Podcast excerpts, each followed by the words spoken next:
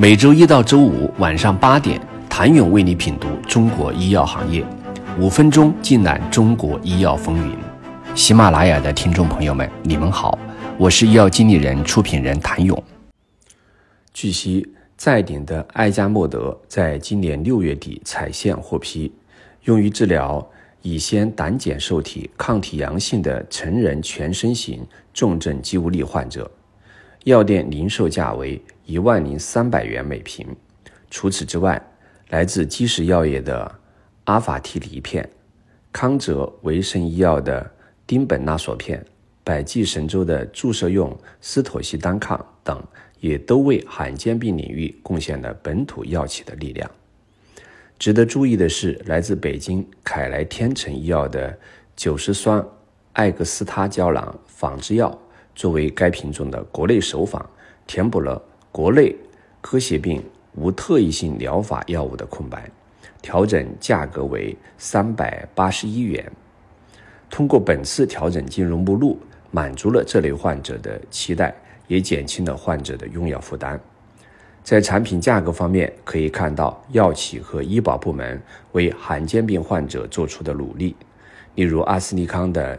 伊库珠单抗注射液虽然早在2007年就在全球首次获批，当时被称为全球最昂贵的药物之一。2018年进入中国市场，今年终于通过药企的努力进入医保目录。另一个值得一提的药品是来自罗氏的萨特利珠单抗注射液，视神经脊髓炎谱系疾病相对于全球其他国家来说，在亚洲国家更为多发。作为跨国制药企业，罗氏在中国的降价压力也相对较大。沙特利珠单抗早在2021年就在国内获批，但一直陪跑，终于在本次调整中进入了新版目录。由于2022版医保目录中来自汉森的依赖利珠单抗注射液已经通过谈判进入，可以看出这一目录类产品为罗氏的价格谈判更添压力。此外，除了上述通过谈判进入，罕见病用药目录内备受关注的博健的两款重磅罕见病创新药罗西那申钠注射液和安比定缓释片也成功续约，提高了脊髓性肌萎缩症及多发性硬化病治疗可及性。不过，遗憾的是，武田的用于治疗各些病的维拉甘酶阿尔法注射液。仍然与目录无缘。该药物2021年进入国内市场，并且早在2018年就被收录进第一批临床急需境外新药名单。但由于其高达数万元一针的昂贵价格，已经连续多年陪跑。整体来看，医保目录调整工作已经连续多年为患者及更多患者做出努力。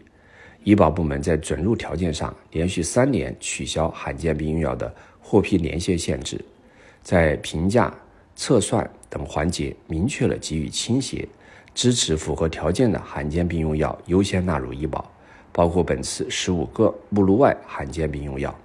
自二零一八年以来，国家医保局通过谈判，将超过三十种罕见病药纳入医保目录。本次调整新进药品目录数量接近四年前的总和，在割血病、SMA。视神经脊髓炎谱系疾病等多个领域填补空白。